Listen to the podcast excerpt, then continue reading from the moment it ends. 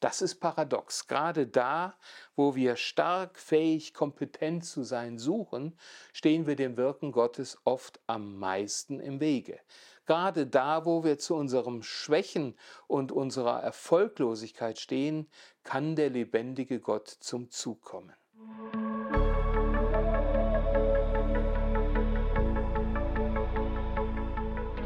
Herzlich willkommen auf unserem Kanal Glauben Denken. Wir haben uns in dem letzten Vortrag mit der Frage beschäftigt, warum die Kirche keine Zukunft hat. Und das waren ziemlich düstere Aussichten. Und wir wollen jetzt in einem zweiten Schritt darüber nachdenken, wie Kirche oder warum und wann Kirche eine Zukunft hat.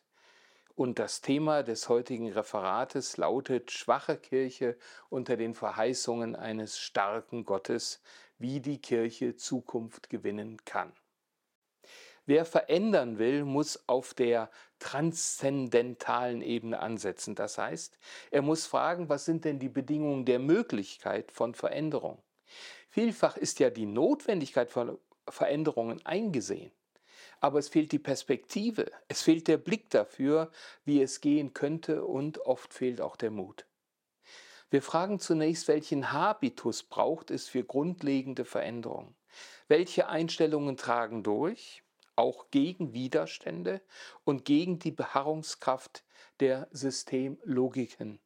Wir fragen dann, wie können wir Systeme nicht anpassen, sondern Logiken ändern? Und wir schauen nach konkreten Alternativen. Zunächst mal ein erster Teil, starke Perspektiven für eine schwache Kirche. Gegen die vielfältigen Faktoren, die den Aufbruch verhindern, setzen wir einen dezidiert, ausgesprochen theologischen Rahmen. Er eröffnet Perspektiven, die Änderungen, Veränderungen ermöglichen. Zunächst, Gott setzt auf das Schwache. Ist ein Glas halb voll oder halb leer?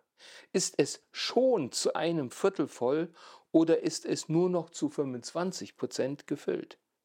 Auf das Framing kommt es an. Theologie und Kirche müssen nicht auf die Kraft positiven Denkens setzen. Auch diese kann sich ja erschöpfen und schließlich uns erschöpfen, wenn unsere allerletzten Reserven verbraucht sind. Auch geht es hier nicht darum, wirklichkeitsfern die kritische Analyse einfach zu vergessen. Es gilt vielmehr, die faktisch gegebenen und kaum bestrittenen Schwächen der Kirche in einen neuen Rahmen zu rücken und sie, genau sie, als Chance, Möglichkeiten, Perspektiven zu entdecken. Dafür braucht es eine theologische Logik, die die biblischen Verheißungs- und Hoffnungsgeschichten ernst nimmt und genau mit dem Gott rechnet, der uns in ihnen begegnet. Die schwierige, komplexe, notvolle, aporetische, ausweglose Realität wird in ihnen nicht negiert, nicht bestritten, nicht verdrängt und auch nicht verschönt. Sie wird auch nicht nur interpretiert. Sie wird in einen umfassenderen Rahmen gesetzt, der eine Schau eröffnet, die in der Kirche wiederum neue Kräfte und Hoffnungen freisetzt, weil sie sich nicht mehr auf die eigenen Möglichkeiten verlässt. Obwohl von Feinden umzingelt, wird ihr der Blick dafür geöffnet, dass die umgebenden Bataillone Gottes doch noch viel größer sind. Wir denken an 2. Könige 6. Obwohl sie nur fünf Brote und drei Fische hat, darf sie die Herrlichkeit Gottes entdecken, wo sie beginnt, diese im Namen Gottes auszuteilen und dann Tausende von Menschen satt macht. Ob zwar sie durch Unglück und Unfähigkeit finanziell völlig gegen die Wand fährt, darf sie entdecken, wie genau dieser Kollaps zum Reset und Neustart einer missionarisch lebendigen Kirche wird. Wir denken an die Kirche in England. Der bekannteste und vermutlich wichtigste Verkündiger der Christenheit ist in seinem apostolischen Dienst behindert, vermutlich durch einen Sprachfehler, der ihm viel Spott einbringt. Paulus bringt die theologische Logik, das Grundgesetz des Handelns Gottes, das er am eigenen Leib erfährt, auf den Punkt, wenn er dafür das Wort des Erhöhten zitiert, 2. Korinther 12, Vers 9, meine Kraft genügt dir, denn meine Kraft kommt in Schwachheit zur Vollendung. Diese theologische Logik ist riskant. Mit ihr verlässt sich die Kirche auf Möglichkeiten, die sie nicht hat. Sie hofft auf eine Realität, die ihr nicht einfach verfügbar ist und die sich der Machbarkeitslogik entzieht. Die resultierende Ekklesiologie ist zutiefst unbefriedigend. Sie ist nicht in sich schlüssig, weist vielmehr über sich hinaus auf eine Realität, über die sie einerseits nicht einfach verfügen kann, die aber andererseits allein vernünftig und richtig, weil adäquat ist. Aber gerade so ist diese Ekklesiologie wahr, dass sie die Kirche in ihrem defizitären Zustand auf Gottes Wirklichkeit und seine Möglichkeiten hinweist, nach der Herrlichkeit Gottes fragt, die sich genau unter ihren Umständen manifestieren will, wenn sie das denn zulässt und auf sie setzt. Es ist kein Vertreter, verdrehter Masochismus, wenn Paulus völlig konsequent folgert, Zitat, sehr gerne will ich mich nun vielmehr meiner Schwachheiten rühmen, damit die Kraft Christi bei mir wohne. Deshalb habe ich Wohlgefallen an Schwachheiten, an Misshandlungen, an Nöten, an Verfolgungen, an Ängsten um Christi willen. Denn wenn ich schwach bin, dann bin ich stark.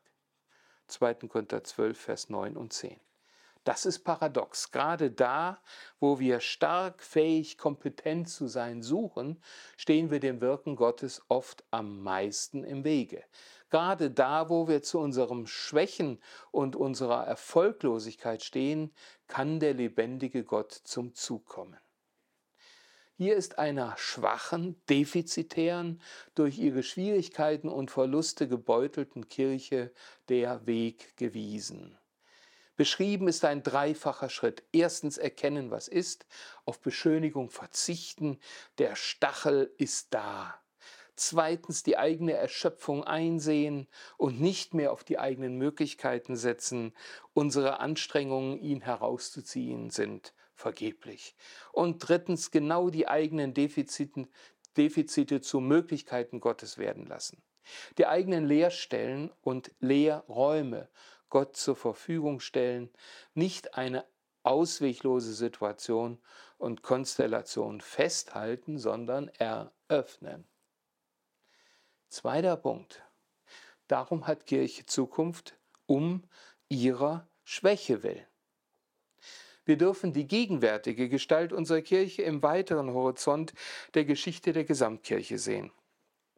Da entdecken wir, was auch für uns heute gilt und was die Grundlage alles dessen ist, was sonst noch zu überlegen sein wird. Kirche hat Zukunft, weil Gott in ihr drin ist.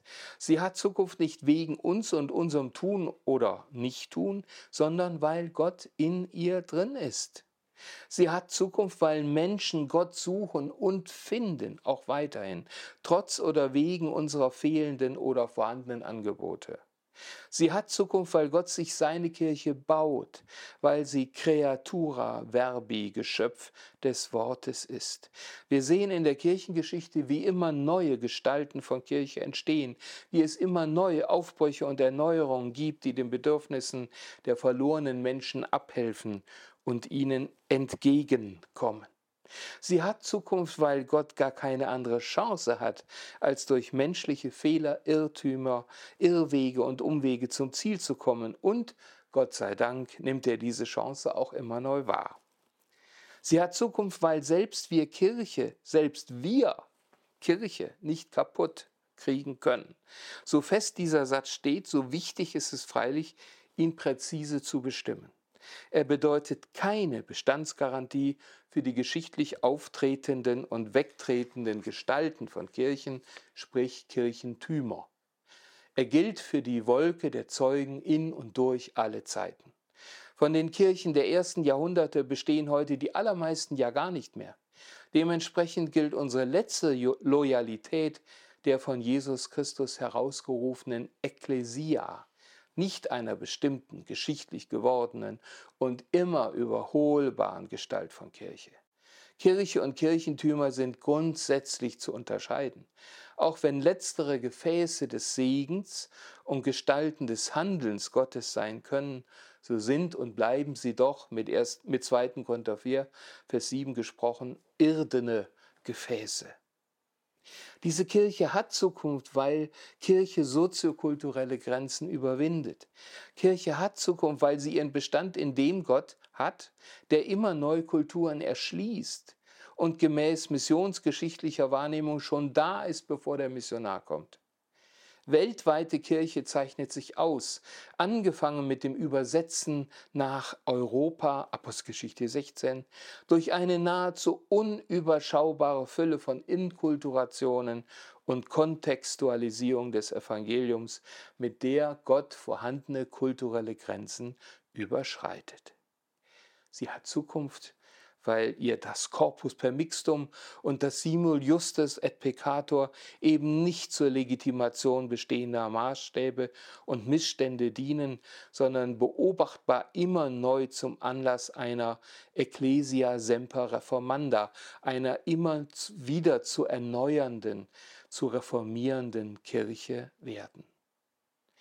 Und sie hat Zukunft, weil sie so demütige Kirche ist, selbstkritisch und bereit, sich korrigieren und verändern und vom Evangelium neu umgestalten oder gar neu schaffen zu lassen. Sie beharrt nicht auf dem, was sie ist, sie behauptet sich nicht selbst. Wenn sie ihre Geschichte und Gestalt sieht, vergeht ihr das. Sie nimmt ihre Zuflucht zu Christus und bittet ihn um Veränderung.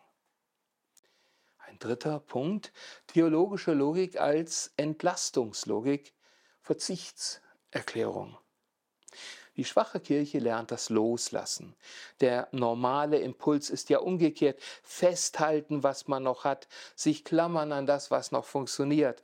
Wenn unsere Verlegenheiten zu Gottes Gelegenheiten werden sollen, dürfen wir loslassen, preisgeben, Fixierungen auflösen, die unsere Ressourcen binden. Wir dürfen verzichten auf einen morphologischen Gestaltfundamentalismus wie ebenso auf einen theologischen Fundamentalismus. Beides garantiert ja den Bestand der Kirche nicht, weil niemand einen anderen Grund legen kann außer dem, der gelegt ist, welcher ist Jesus Christus. 1. Korinther 3, Vers 11. Wir sind darauf angewiesen, dass dieser Grund sichtbar wird. Machen können wir das nicht. Wir dürfen verzichten auf die so lieb gewordene Verankerung in einer schrumpfenden und immer älter werdenden bürgerlichen Mitte. Wir dürfen die Fixierung auf eine kleinbürgerliche Lebenswelt preisgeben, die kirchengemeindliches Leben ebenso stark bestimmt, wie sie im Abnehmen und Verschwinden begriffen ist. Wir dürfen entdecken, wie wichtig Christus für Menschen wird, die Kirche bisher mit unbeweglicher Tradition identifizierten. Wir dürften verzichten auf Monopole, Privilegien, Positionen. Wir dürfen Allwesenheit, Allanwesenheitsansprüche loslassen und die zu schwer gewordene konstantinische Rüstung wie David den Panzer Sauls einfach stehen lassen. Wir müssen kein anerkannter Partner des Staates mehr sein, kein angesehener Player in der Gesellschaft, nicht zur postmateriellen Speerspitze der Zivilgesellschaft gehören. Wir dürfen verzichten auf scheinbar starke dogmatische Positionen und ethische Proklamationen, auf Bekenntniszuspitzungen, mit denen wir genauso zu spät kommen wie mit EKD-Texten, die bereits in den Leitmedien publiziert ist, nachträglich verdoppeln. Wir dürfen verzichten auf Immobilienbestände, die unsere finanziellen und personellen Ressourcen aufzehren und entdecken, wie gut es sich mit leichtem Gepäck lebt. Nächster, vierter Punkt, Ressourcen heben und gewinnen. Ungeahnte Kräfte wachsen uns zu, wenn wir entdecken, wir gewinnen Kraft durch Anerkennung der Leistung von Menschen. Wir dürfen in Dank gegen Gott bewusst wahrnehmen und aussprechen, was Gott durch Menschen in unserer Kirche tut, bewirkt und leistet. Wie viel passiert da weitgehend unbemerkt im Verborgenen? Anerkennung kostet nichts, außer der Wahrnehmung und Würdigung des anderen und seiner Gaben wie Anstrengung. Was wird das für eine attraktive, gesuchte und besuchte Kirche sein? Und wie motiviert werden Menschen in einer Kirche mitwirken, in der eine Kultur der Anerkennung immer mehr an Boden gewinnt? Wir gewinnen Kraft durch Staunen über das, was beispielhaft gelingt. Die analytische Expertise ist wertvoll, aber sie steckt nicht an. Es braucht die leuchtenden Augen. Inspirieren durch Infizieren, durch Affizieren. Es braucht das gelungene Beispiel oder auch nur den Versuch, von dem wir fasziniert erzählen. Der zeigt, so kann es gehen. Es braucht die Messen und Märkte, die Begegnungsmöglichkeiten, durch die wir Mut bekommen.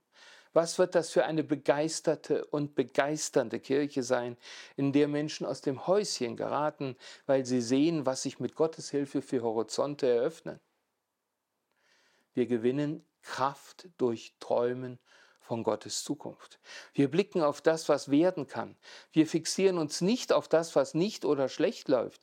Wir verbrauchen unsere Ressourcen nicht durch mühselige Reparaturen, die unsere Kraft erschöpfen. Wir gestehen einander das Träumen zu, Psalm 126.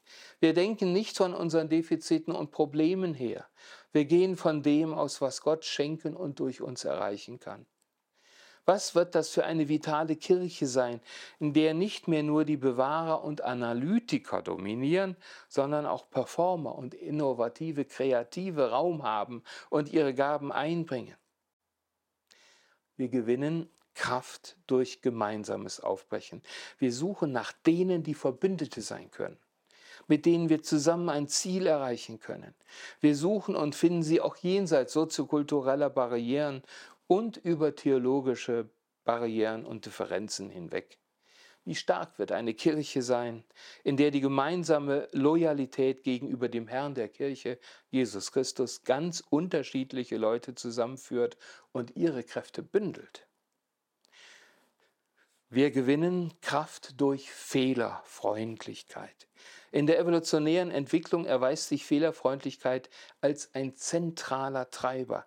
Ein fehlerfreundliches System verzeiht Fehler. Weil Fehler es nicht zum Absturz bringen, muss es, sich, muss es sie nicht fürchten. So kombiniert es das Bedürfnis nach Sicherheit und nach Innovation bzw. Anpassung. Nur durch Fehlerfreundlichkeit verhindern wir eine Verteidigungshaltung, die im Endeffekt lähmt und Innovation verhindert. Wie fortschrittlich, attraktiv und anpassungsfähig wird eine Kirche sein, in der man Neues ausprobieren und dabei auch scheitern darf, in der Menschen, die etwas Neues versuchen, nicht misstrauisch beäugt, sondern ermutigend begleitet werden, wenn sie sich etwas trauen. Wie anziehend, wie zukunftsfähig und wie problemlösungsstark wird die Kirche sein, in der eine Haltung der Offenheit herrscht und in der nicht die Notwendigkeit zur Absicherung und Beherrschung aller Eventualitäten dominiert. Wir kommen zu einem zweiten großen Teil, unsere Verlegenheiten, Gottes Gelegenheiten, Konkrete Impulse für eine schwache Kirche. Zunächst mal A zum Stichwort der schrumpfenden Kirche.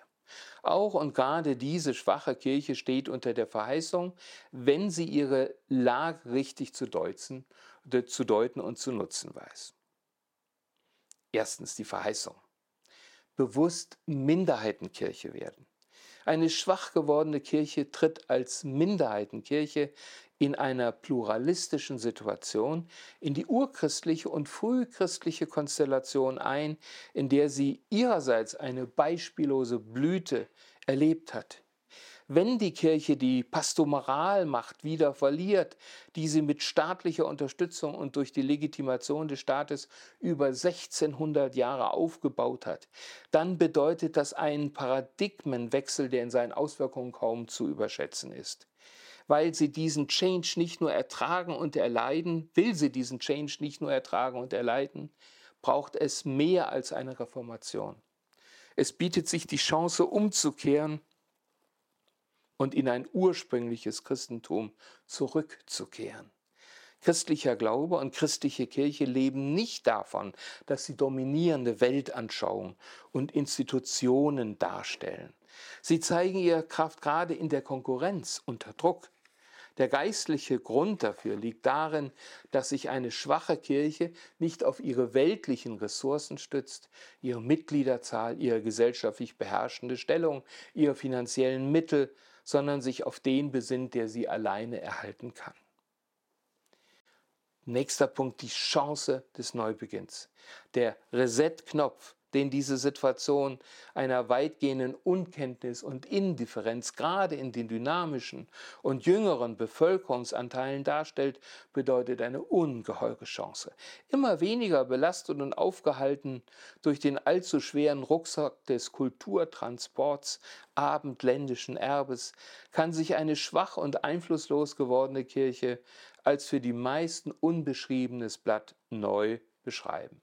In einer durch Traditionsabbruch und Entfremdung gekennzeichneten Gesellschaft muss eine schwache Kirche neu erklären und darf sie neu plausibilisieren, was denn überhaupt christlicher Glaube ist. Das anstehende und in den eigenen Reihen beginnende Programm einer Alphabetisierung des Glaubens verlangt von ihr, die eigenen Überzeugungen lehrmäßiger, ethischer, lebensweltlicher Art neu durchzubuchstabieren. Worte, gegebenenfalls auch ganz neue Worte zu finden, um den eigenen Glauben zu erklären, neue lebensweltliche Gestalten zu bilden, um zu versinnbildlichen, was christlicher Glaube heute konkret heißt.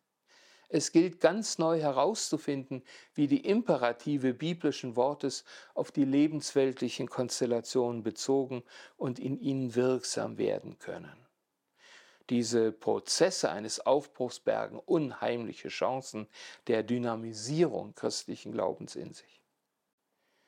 Und da liegt dann der nächste Punkt auch drin begründet, Neubesinnung auf das Proprium und den Unique Selling Point, den USP. Krise ist auch Chance. Eine Kirche, die schrumpft, hat die Chance, sich ganz neu auf ihr Proprium zu besinnen und sich neu aufzustellen. Der notwendige Konzentrationsprozess hilft ihr mit dem nötigen Druck zu einer Fokussierung, die ihren USP, ihr Alleinstellungsmerkmal deutlicher erkennen lässt. Er hilft ihr abzuschneiden, was Allotria ist, weil es nicht zu ihrem Alleinstellungsmerkmal gehört, sich von dem zu verabschieden, was sich überlebt hat, aber nur mühsam sterben kann und was Kräfte gebunden hat, die sie nun ja gar nicht mehr hat. Er hilft dir aber ebenso und umgekehrt, das zu stärken, was zukunftsfähig ist und was sich bewährt hat. Überzeugung statt Konvention. Eine schwache Kirche kann die Verheißung entdecken, dass geringere Quantität umschlägt in höhere Qualität. Schon die letzte Kirchenmitgliedschaftsuntersuchung zeigte, dass sich unter den Kirchenmitgliedern eine Polarisierung anbahnt zwischen denen, die als Gliedern in Halbdistanz nur eine geringe Affinität zu Glauben und Bindung an die Kirche zeigen und solchen, die als engagierte Glieder sich Kirchen und Glauben hoch verbunden wissen. Positiv ausgedrückt, in einer religiös pluralen Gesellschaft entscheiden sich zwar weniger Menschen für den christlichen Glauben und eine christliche Gemeinde, aber die, die es tun, tun es mit ungleich mehr Überzeugung. Was für ein Geschenk. Christlicher Glaube wird zu einer Sache der Überzeugung, nicht der Konvention. Hier wächst ein Potenzial, mit dem es noch ganz anders zu wuchern, ja, das es zu fördern und zu entdecken gilt. Die kleine, kleinere Zahl ist nicht nur Not, sie ist Chance. Zweitens Perspektiven für eine heruntergekommene Kirche. Zunächst Verzicht auf ubiquitäre Ansprüche. Eine schwache Kirche steht zu ihrer Schwäche. Sie versucht nicht mehr zu sein, als sie ist. Sie versucht nicht mehr Volkskirche zu sein und alle zu umschließen. Sie realisiert, dass es sie an vielen Orten schon lange nicht mehr gibt und über kurz oder lang von Enklaven abgesehen, einen freikirchlichen Status mit freiwilligkeitskirchlichen Merkmalen haben wird. Sie betreibt nicht Mission, um ihren Mitgliederschwund aufzuhalten. Auch wenn sie gerade Mission neu entdeckt, ist einer Instrumentalisierung der Mission zum Zweck religiöser Selbstbehauptung zu wehren. Die Kirche betreibt nicht Missionsarbeit, sie ist mit den ihr gegebenen Kräften Mission in dem Maße, wie sie sich in die Mission des dreieinigen Gottes hineinstellt. Sie setzt nicht mehr allein auf das flächendeckende Netz und die institutionell geregelte pastorale Versorgung. Sie ist Kirche bei den Menschen, weil und insofern sich ihre Glieder auf die Menschen in ihrem sozialen Umfeld einlassen. Dafür rüstet sie zu, dafür bereitet sie vor. Brief Christi sein, 2. Korinther 3, Vers 2 und 3. Sie setzt nicht auf die Anziehungskraft von großen Zahlen, die sie als wichtige Institution ausweist, nicht auf beeindruckende Gebäude und modern performte Veranstaltungen, sondern auf Menschen, in denen das Evangelium lebt und in deren alltäglichem Leben es Gestalt gewinnt. Ihr seid das Salz der Erde. Ihr seid ein Tempel des Heiligen Geistes. Ihr seid das Haus der lebendigen Steine. Ihr seid ein Brief Christi. Sie setzt vor allem auf Begegnung, Beziehungen, Konvivenz, Kondeszendenz in die Lebensverhältnisse der Menschen hinein, die noch kaum oder gar keine Berührung mit Christus hatten. Gerade so steht sie in der Nachfolge Christi. Als Kirche, deren Rückgrat nicht mehr die Institution ist, sondern die gelebte Gemeinschaft. Nicht mehr vor allem die Organisation, sondern der lebendige Organismus. Sie hat am ehesten die Gestalt einer Raststätte, an der Menschen als Oase halten, um sich mit allem Notwendigen zu versorgen und an der man auf Menschen trifft, die wie man selber unterwegs sind und die bei der Orientierung und Lebensreise helfen können. Sie wächst auch in kleinen Zellen, wuchert in dynamischen Netzwerken, erschließt sich die flüchtigen Formate von Gemeinschaft, die eine hochmobile Patchwork-Biografien erzwingende Gesellschaft mit sich bringt. Und eine letzte Chance in diesem Zusammenhang ökumenische Öffnung und Geschwisterlichkeit. Schwache Kirche ist eine Gemeinschaft, die sich schon aus Schwäche ökumenisch öffnet. Sie sieht in Freikirche und selbst independenten Gemeindebewegungen nicht mehr Konkurrenten, sondern Geschwister und Verbündete. Sie entdeckt die Kraft des Kon.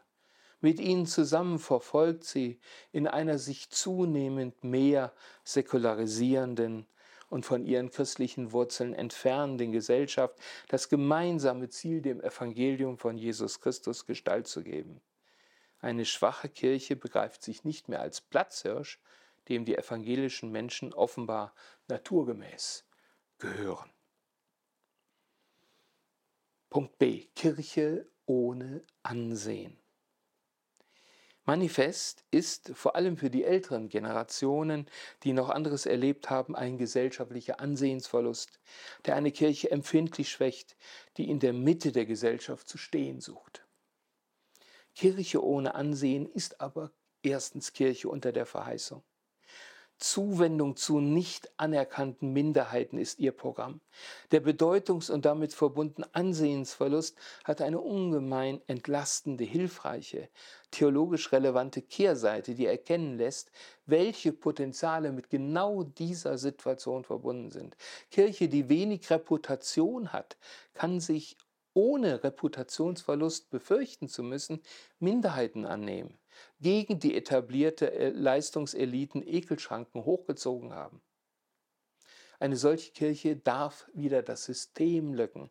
Kirche darf zu einer Institution werden, die gerade weil sie nicht mehr systemrelevant ist und ins System eingebunden werden muss, als freies Radikal auch gegen das System löcken darf. Kirche, auf die nicht mehr so gut vernetzt, immer weniger gehört wird, kann sich umso entschlossener zum Sprachrohr derer machen, die wegen Artikulationsschwäche keine oder kaum eine Stimme haben.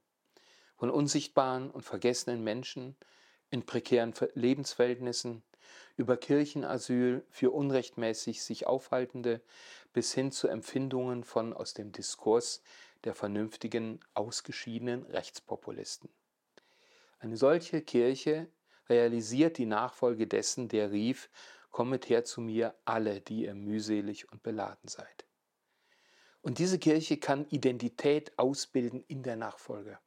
Eine solche Kirche muss ihre Identität nicht mühsam theoretisch bestimmen, sondern bildet sie aus in der Nachfolge. Sie muss nicht gesellschaftlich relevant sein, weil sie einer eigenen Agenda aus eigenem Recht folgt, indem sie an der Mission des lebendigen Gottes teilhat. Das wird zunehmend aufwendiger, mühsamer und für das gesellschaftliche Umfeld ärgerlicher werden, wo christliche Wurzeln zu rein historischen Beständen ohne Bindewirkung werden. Solche Prozesse kritischer Auseinandersetzung mit der paganen Umwelt haben christlichen Gemeinden immer geholfen, ihr Profil zu schärfen. Sie führen weltweit vielfach in die Verfolgung hinein. Sie machen eine Kirche unter Druck und im Konflikt, dem ein wenig ähnlicher, von dem es im Gottesknechtslied heißt, er hatte keine Gestalt und keine Pracht, und als wir ihn sahen, da hatte er kein Aussehen, dass wir Gefallen an ihm gefunden hätten. Jesaja 53, Vers 2. Dieses Wort nehmen wir auf in einem zweiten Punkt, kein Aussehen, dass wir Gefallen an ihm gefunden hätten. Perspektiven. Minderheitenkirche sein können. Evangelische Kirche verzichtet bewusst darauf, mit Macht Mehrheitskirche, Volkskirche, große Kirche sein zu wollen. Und das hat enorme entlastende organisatorische und institutionelle Konsequenzen. Es bedeutet Sprachrohr der Sprachlosen sein. Sie verzichtet darauf, Anliegen zu vertreten, die ein breiter Mainstream unserer Gesellschaft sich bereits zu eigen gemacht hat. Sie konzentriert sich auf die Anliegen, Personen und Fragen, die in unserer Gesellschaft keine Lobby haben. Sie riskiert es, reflektiert, seelsorgerlich formatiert und bis zum Schluss gesprächsbereit, Mitglieder zu verlieren, wenn sie Mainstream-Positionen nicht teilt bzw. verlässt. Sie muss nicht alle umfassen, aber ihre Aufgabe ist es, dem Menschensohn auf seinem Weg in die Tiefe zu folgen, zu den Elenden, Beleidigten, Entrechteten, dem materiell wie mental Armen, den Prekären wie Reaktiven. Sie setzt auf die Unabhängigkeit von Staat und Öffentlichkeit. Sie setzt nicht auf den Konnex zum Staat und die Sichtbarkeit eigener Institutionen. Sie initiiert und organisiert Projekte, die aus der Mitte der Gemeinde heraus von engagierten Christen getragen werden. Sie buhlt nicht um öffentliche Aufmerksamkeit. Sie kommt vor Ort ins Gerede. Sie tut, was konkret dran ist. Sie wartet nicht auf Beifall und Subventionen. Sie hat nichts zu verstecken.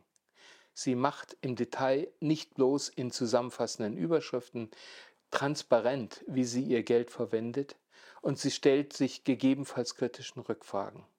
Sie setzt Zeichen, die mehr als Zeichen sind. Unerwartete Mittel bei zu erwartender wirtschaftlicher Erholung steckt sie nicht in verschiedene ihrer Absicherung dienende Rücklagen. Sie investiert vorrangig nicht in Rücklagen, sondern in Menschen. Wir kommen zu einem nächsten Punkt. Was bedeutet es für die Kirche, ihre konstantinische Rüstung abzulegen? Erstens Verheißungen für eine Kirche, die loslässt und aufbricht. Loslassen können.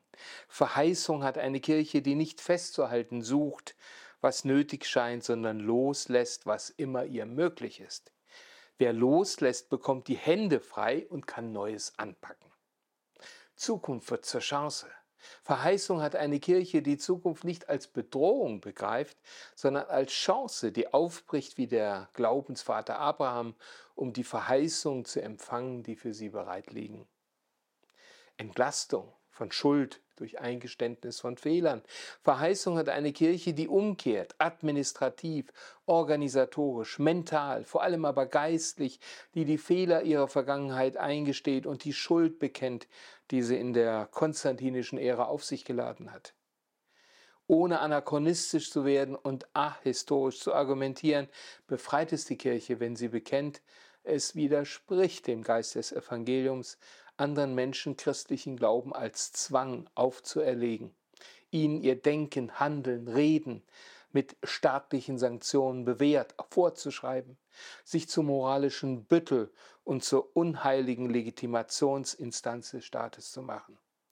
Abschied von der Pastoralmacht der Kirche ist nicht Not, sondern Chance. Befreiung vom apostolischen, Befreiung zum apostolischen Gestus.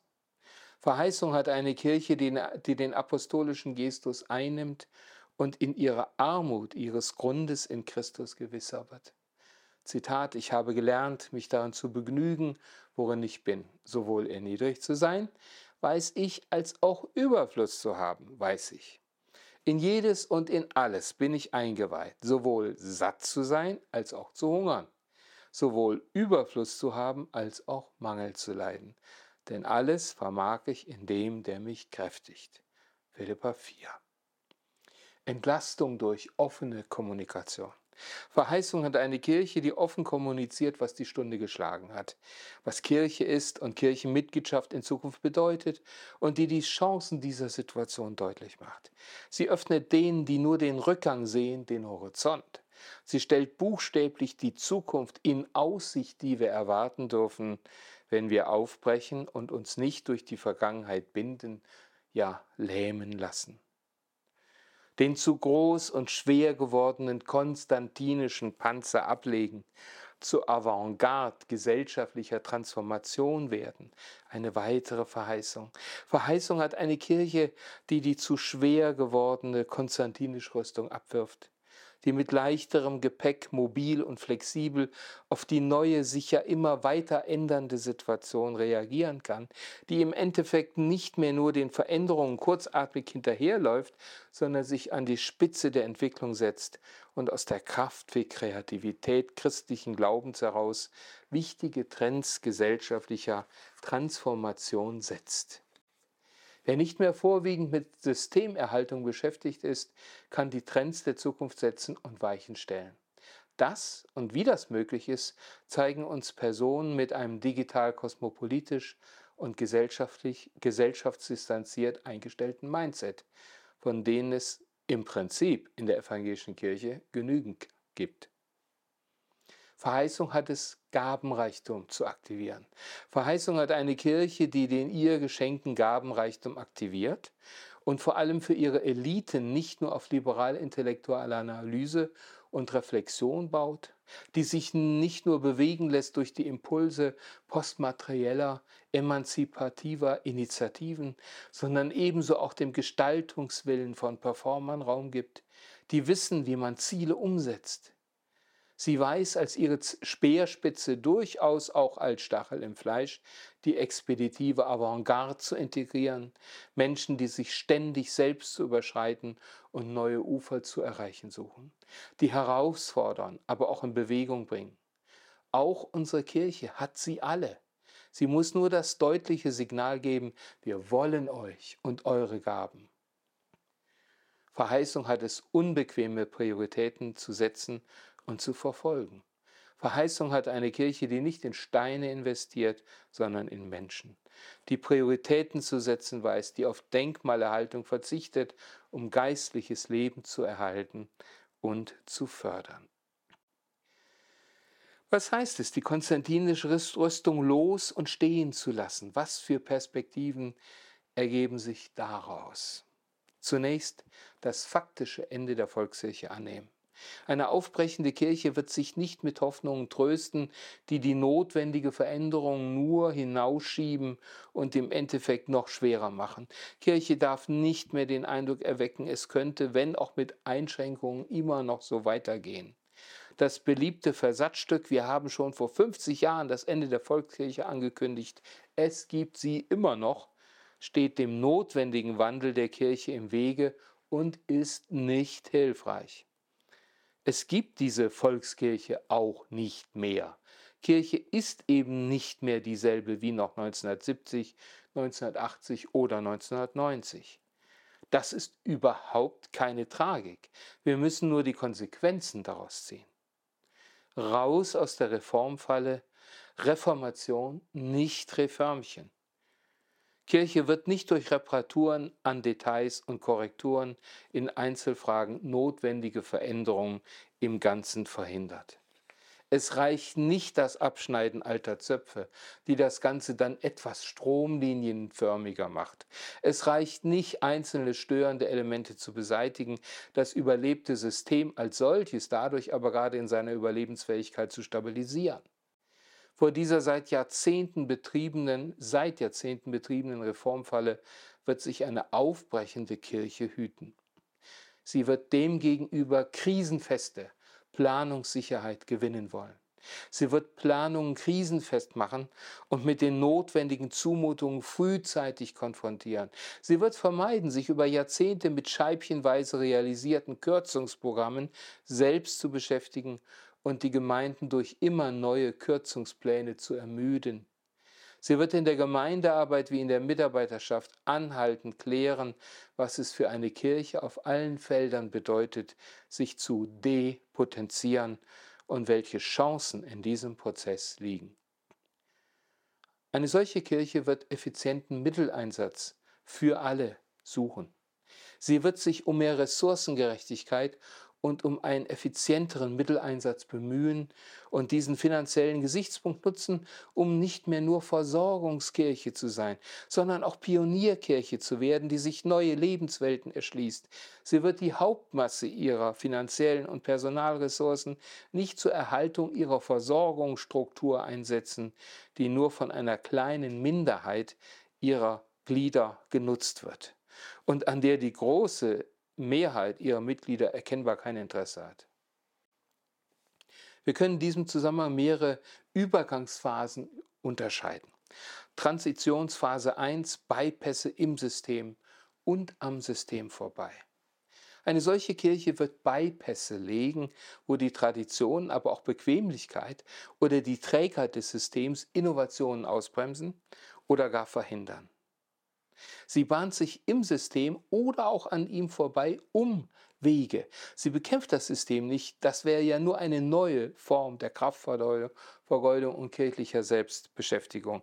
Sie umgeht es buchstäblich. Sie fragt beispielsweise nicht mehr danach, welche oberkirchenrätlichen Regelungen unter welchen Bedingungen ein Hausabendmahl erlauben, etwa in Corona-Zeiten. Sie feiert es einfach wo, wie und wann es geboten ist. Sie wird Prozesse einleiten, die in der Transitionsphase eine Mischform möglich machen.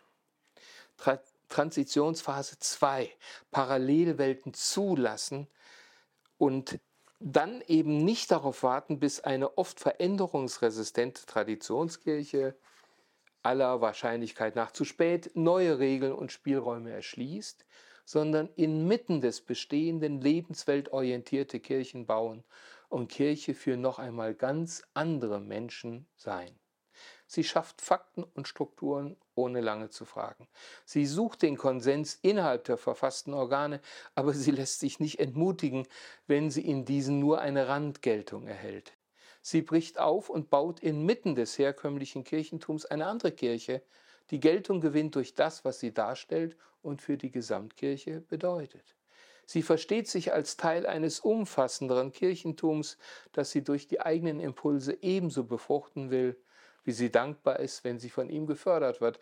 Aber sie ist so unabhängig, dass sie sich von der Anerkennung der Kirchenleitung nicht abhängig macht. Sie entgeht der Sehnsucht nach den Fleischtöpfen Ägyptens, so verführerisch diese auch sind, und so sehr man meint, ein Recht auf sie zu haben. Sie kann glaubwürdig versichern, dass sie ihre Ziele gegebenenfalls auch in einer separierten, selbstständigen Gestalt verfolgen kann. Transitionsphase 3. Logiken umkehren.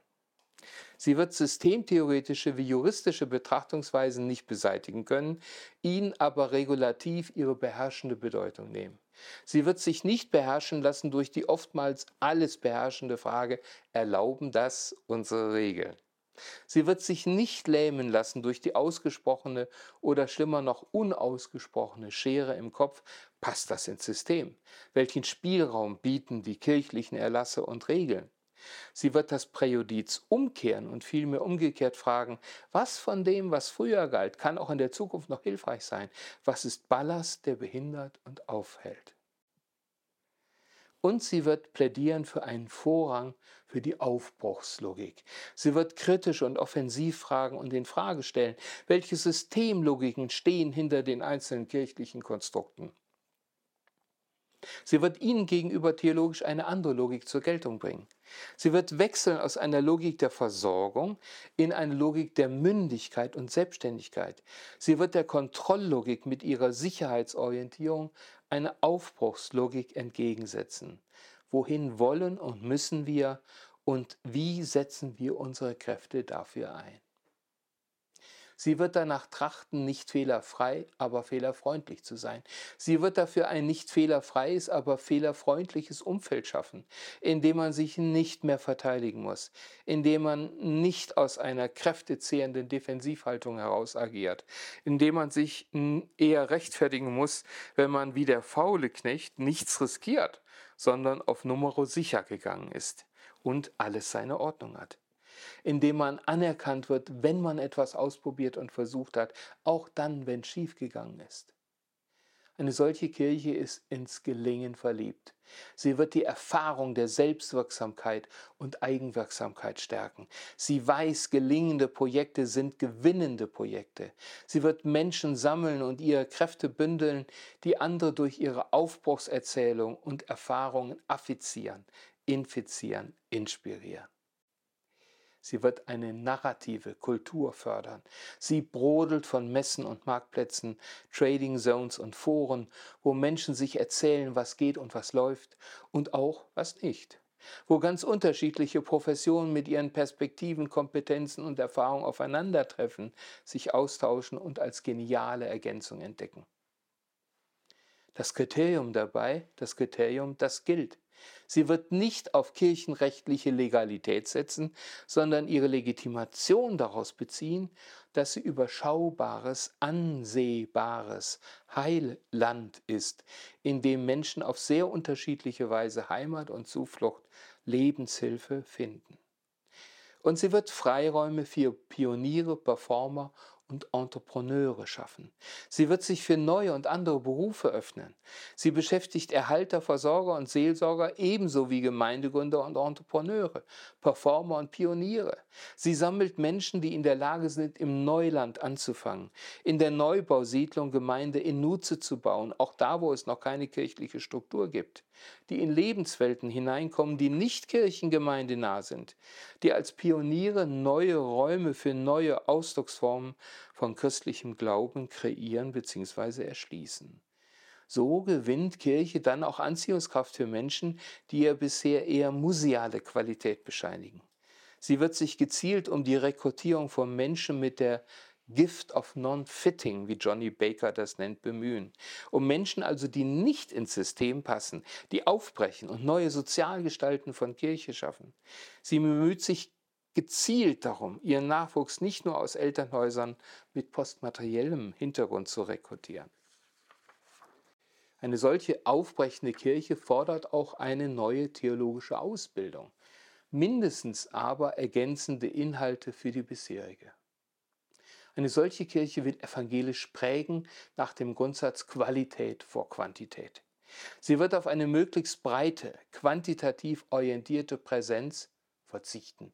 Nicht mehr die Zahl der Kindertagesstätten in evangelischer Trägerschaft in einer Kommune ist dann entscheidend, sondern die Frage, wie viele Kitas mit wie vielen Gruppen können wir evangelisch prägen, sodass Menschen an ihnen ablesen und in ihnen erfahren können, was Evangelium ist und was es heißt, aus einem praktizierten Glauben zu leben.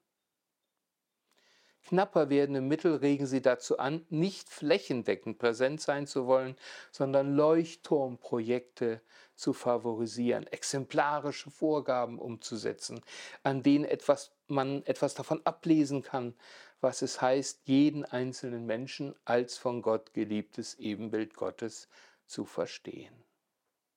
Sie konzentriert sich dabei auf diakonische Felder, die von anderen Trägern noch nicht in der Breite gepflügt werden, auf denen aber eine besondere soziale Not und Herausforderung erkennbar ist. Entsprechende Initiativen kann sie anregen und unterstützen, weil sie ihren Mitteleinsatz fokussiert, konzentriert. In diesen Zusammenhang gehören auch die Immobilien. Erster Gesichtspunkt Immo 1, lieber in Menschen investieren als in Immobilien. Sie kommuniziert und realisiert, dass sie nicht reich an Steinen, sondern an Menschen sein möchte. Wenn gilt, Räume prägen Menschen und Menschen prägen Räume, dann sind ihr Räume für die Begegnung mit Menschen nach wie vor ungeheuer wichtig. Wo immer sie Immobilien sinnvoll und befriedigend nutzen kann, und das heißt auch, wo sich kirchliche Häuser finanziell tragen, da ist der erhebliche finanzielle und personelle Aufwand auch zu rechtfertigen.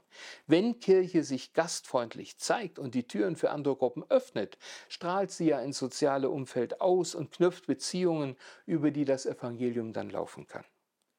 Eine aufbrechende Kirche wird aber ganz neu bedenken, welch ungeheure Finanzmittel wie Kraft, Ressourcen, Immobilien in Finanzierung und Erhalt binden. Immobilien machen immobil. Gerade auf dem Land gilt noch, in jeder Kirche, die steht, muss auch ein Gottesdienst stattfinden. Das kann eine Chance sein, vielfach ist aber auch die Erfahrung, es bindet unnötig Kräfte, schürt Erwartungen, die nicht mehr zu erfüllen sind und verstärkt damit Frustrationen, blockiert Konzentrationen, die zukunftsträchtig sind. Gesichtspunkt Immo 2, lieber mieten als besitzen. Ihre, sie ist eine Kirche, die ihre Mittel vernünftig einsetzt und die prüft, wo Immobilien den notwendigen Aufbruch aufhalten und blockieren. Sie realisiert, Räume kann man auch mieten und betriebswirtschaftlich ist Mieten allemal günstiger als Besitzen. Aufbrechende Kirche verhängt darum einen Baustopp für neue Immobilien und versucht, wo immer möglich und sinnvoll vorhandene abzustoßen. Sie nimmt sich ein Vorbild etwa an der reformierten Kirche in den Niederlanden. Diese besitzt keine Immobilien mehr, sie mietet diese an. Das ist mit erheblichen Vorteilen verbunden. Sie bindet deutlich weniger Mittel für neue Gebäude und ihren Erhalt. Sie kann sich flexibel auf veränderte Verhältnisse einstellen. Sie kann mobil reagieren. Und vor allem, sie setzt Mittel frei, die sie in Menschen investieren kann. Immo 3, die begrenzte Attraktivität von Vereinsheimen. Sie realisiert, dass nur eine Minderheit der Kirchenmitglieder Interesse an Gemeindehäusern hat die soziologisch gesehen die Funktion von Vereinsheimen besitzen, die entgegen einem weit verbreiteten kirchlichen Konsens nicht Mittelpunkt des Gemeindelebens sind, sondern Attraktionspunkte für zwei bis drei von zehn Milieus. Sie lernt aus der Lebensweltforschung, dass für viele Menschen kirchliche Gebäude Unorte sind. Sie macht die Einsicht stark, dass eine stundenweise Nutzung von Stein- und Betonungetümen energetisch nicht zu verantworten ist. Sie versucht, Kulturdenkmale bis auf erkennbar vitale Zentren mit geistlicher Ausstrahlung abzustoßen. Und sie fordert, dass der Staat die Fürsorge für Baudenkmäler bitteschön finanziell selber tragen soll. Statt ein Gemeindehaus zu renovieren, schafft sie lieber projektbezogen eine halbe Diakonenstelle. Und wo die Kirche noch eigene Immobilien betreibt, eröffnet sie sie für die Nutzung durch Gruppen aus der Zivilgesellschaft. Kirchliche Immobilien sind für eine kleine, immer weiter schrumpfende Minderheit noch Haftpunkte des Christlichen in unserer Gesellschaft. Die notwendige und vielerorts noch ausstehende Trauerarbeit kann hier zum Anlass werden, das Wesen von Kirche als wanderndes Gottesvolk zu profilieren und Kirche sein zu intensivieren. Diese Kirche wird sich bemühen um alternative, lebensweltbezogene Adressierung. Eine in die unerschlossenen Lebenswelten aufbrechende Kirche wird nicht alles tun, um vor allem das immer dünner und fadenscheiniger werdende parochiale Netz zu erhalten. Sie wird vielmehr verstärkt Zielgruppen adressieren, die zwar nicht kirchengemeindenah leben, sich aber dennoch Kirche, Glauben, Gott verbunden wissen. Sie fördert das durch eine weitere Ausdifferenzierung von Zielgruppen und lebensweltbezogenen Spezialisierungen und sie öffnet sich dabei für neue und andere Berufe. Durch die Pluralisierung von haupt- und nebenamtlich beschäftigten Berufsgruppen ragt sie ganz anders in die verzweigten Lebenswelten hinein und bietet gestaffelte Andockmöglichkeiten. Die speziellen Beauftragungen sind unterschiedlichen Lebenswelten zugeordnet. Anders als Sonderverämter dienen diese zu und leben in ihnen mit. Eine in die verschiedenen Lebenswelten aufbrechende Kirche wird noch stärker als bisher darum bemüht sein, dass aus den verschiedenen Initiativen, Projekten und Aufbrüchen Fresh Expressions of Church werden, neue, frische Ausdrucksformen und Gestalten von Kirche, die tragfähig sind. Eine solche Kirche wird sich auch äh, um die Frage der Besoldung kümmern Umstellung beamtenähnlicher Besoldung ist ein Thema. Eine solche Kirche weiß, dass sie über kurz oder lang beamtenrechtsähnliche Besoldung und Versorgung ihrer Theologenschaft nicht wird aufrechterhalten können. Sie macht aus der Not eine Tugend und unterstützt Initiativen von Förderkreisen, indem sie 50 Prozent der Kosten übernimmt, wenn diese den anderen Gehaltsanteil stemmen. Zusätzlich und auf freiwilliger Basis geschaffene Stellen sind für sie kein Sand mehr im kirchlichen Getriebe, keine unregelmäßigen Verben, für die man sich entschuldigen muss, sondern das Rückgrat einer hoch engagierten, aufgabenbezogenen, aufbrechenden Kirche. In der Gestaltung von Stellen ist sie sehr kreativ. Gehaltssplittungen 4 mal 25 oder 5 mal 20 Prozent erlauben es ihr, die ehrenamtliche Mitarbeit auf einem speziellen Feld zu unterstützen und anzuerkennen, Akzente zu setzen und die Wirkung der eingesetzten materiellen Mittel zu vervielfachen. Wenn die so angestellten Glieder als ganz normale Christen schwerpunktmäßig in ganz normalen bürgerlichen Berufen unterwegs sind, verankert das eine Gemeinde zusätzlich und erhöht ihre Ausstrahlung. Damit verbunden ist der Verzicht auf überkommene Privilegien. Eine solche Kirche lässt die überkommenen Privilegien und faktischen Religionsmonopole hinter sich. Sie verleiht so dem Bekenntnis Glaubwürdigkeit, dass sie sich schuldig gemacht hat durch eine mehrhundertjährige Ehe von Thron und Altar. Aufbrechende, das konstantinische Zeitalter hinter sich lassende Kirche bekennt, dass es nicht evangelisch war, sich zum Zwecke religiöser und institutioneller Selbstbehauptung zum Büttel des Staates gemacht zu haben. Konkret heißt das etwa kritische Sichtung des Religionsunterrichtes.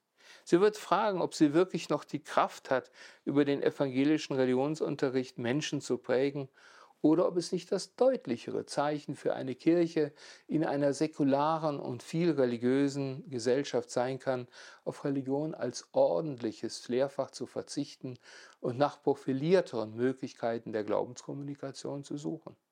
Solange und wenn sie prägen kann, sollte sie das Instrument einer Präsenz an staatlichen Schulen nicht aufgeben. Natürlich.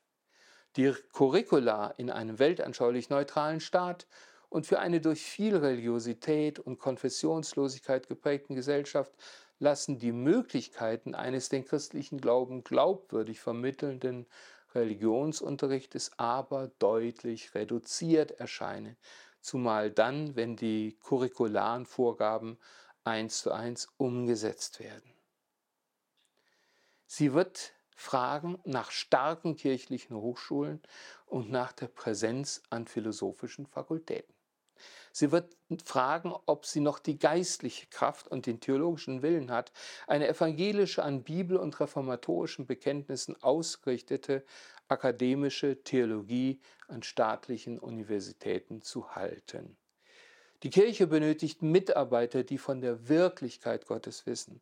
Eine am modernen Wissenschaftsbegriff orientierte Theologie muss den Gottesgedanken ausschließen.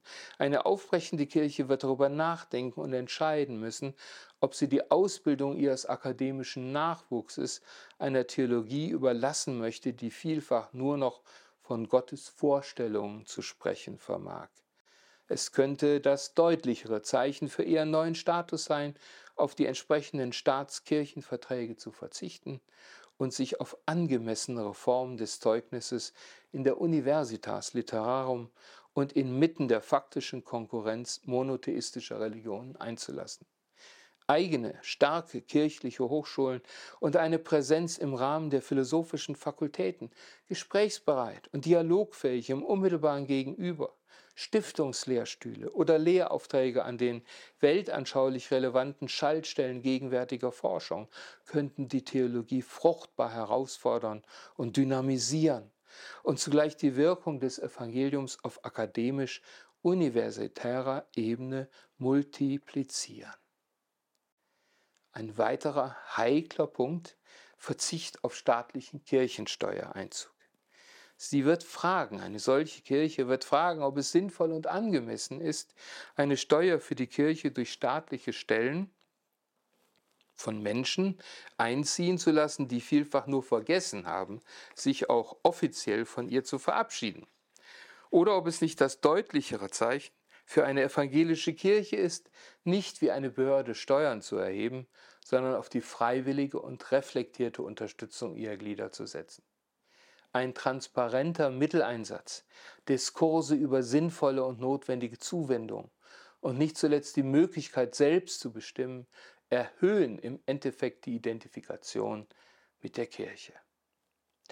Und in diesem Zusammenhang ein letzter konkreter Punkt, eine letzte Anregung, flexible Mitgliedschaftsmodelle. Eine solche Kirche wird auch ihr Mitgliedschaftsrecht neu regeln. Wie wäre es mit einer Mitgliedschaft zur Probe und auf Zeit, versehen vielleicht mit eingeschränkten Rechten und Pflichten, wie mit einer Mitgliedschaft mit verschiedenen Partizipationsformen, die man individuell wählen kann, je nach Schwerpunkten, die man setzen möchte? Wie wäre es mit einer Mitgliedschaft, die zunächst und grundsätzlich auch ohne Taufe möglich ist, für reformierte Kirchen in der Schweiz, die praktizieren? Wie wäre es mit einer Mitgliedschaft, die man grundsätzlich nur auf Zeit eingehen kann, bei der man auch pausieren kann und die man immer wieder erneuern muss, wenn man das will, dann aber doch, weil es einem relevant zu sein scheint?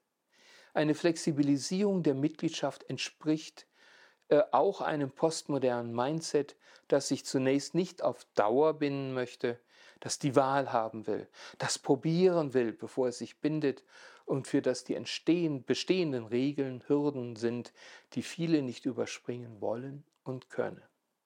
Aber sind solche Mitgliedschaftsmodelle, last but not least, nicht auch theologisch adäquater? Setzen sie doch auf Freiwilligkeit, Entscheidung, Reflexion, bewusste Annäherung? Eine wirklich traurige Kirche, die das fürchten müsste.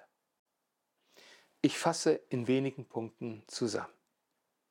Zukunft hat auch, hat gerade, hat nur eine schwache Kirche, die sich bekennt zu der Schuld, die sie in der Vergangenheit auf sich geladen hat und die darum Ja sagt zum Verlust der Pastoralmacht, die nicht mehr beansprucht, Präsenz des wahren, richtigen, guten und schönen zu sein, die von sich wegweist und gerade so den Weg weist zu Christus, die nicht aus sich selbst und um ihre Selbst bestehen will, die sich nicht selbst behauptet und zum Selbstzweck macht die Alleingeltungsansprüche und Platzhirschattitüden nicht mehr nötig hat, die die Brüder und Schwestern entdeckt und mit, mit ihnen nach vorne geht, die sich nicht auf Machtmittel gleich welcher Art verlässt, sondern auf die Beistands- und Bestandszusage des Erhöhten, die grundlos zu leben und zu denken sucht, die den konstantinischen Panzer abwirft und erleichtert aufbrechen kann die nicht in Steine investiert, sondern in Menschen, die sich nicht mehr durch die Logiken von Institutionen binden lässt, die sich immer neu inspiriert durch Christus hineinreißen lässt in die Mission des dreieinigen Gottes. Wenn Ihnen dieser Vortrag gefallen hat, dann abonnieren Sie doch diesen Kanal Glauben, Denken.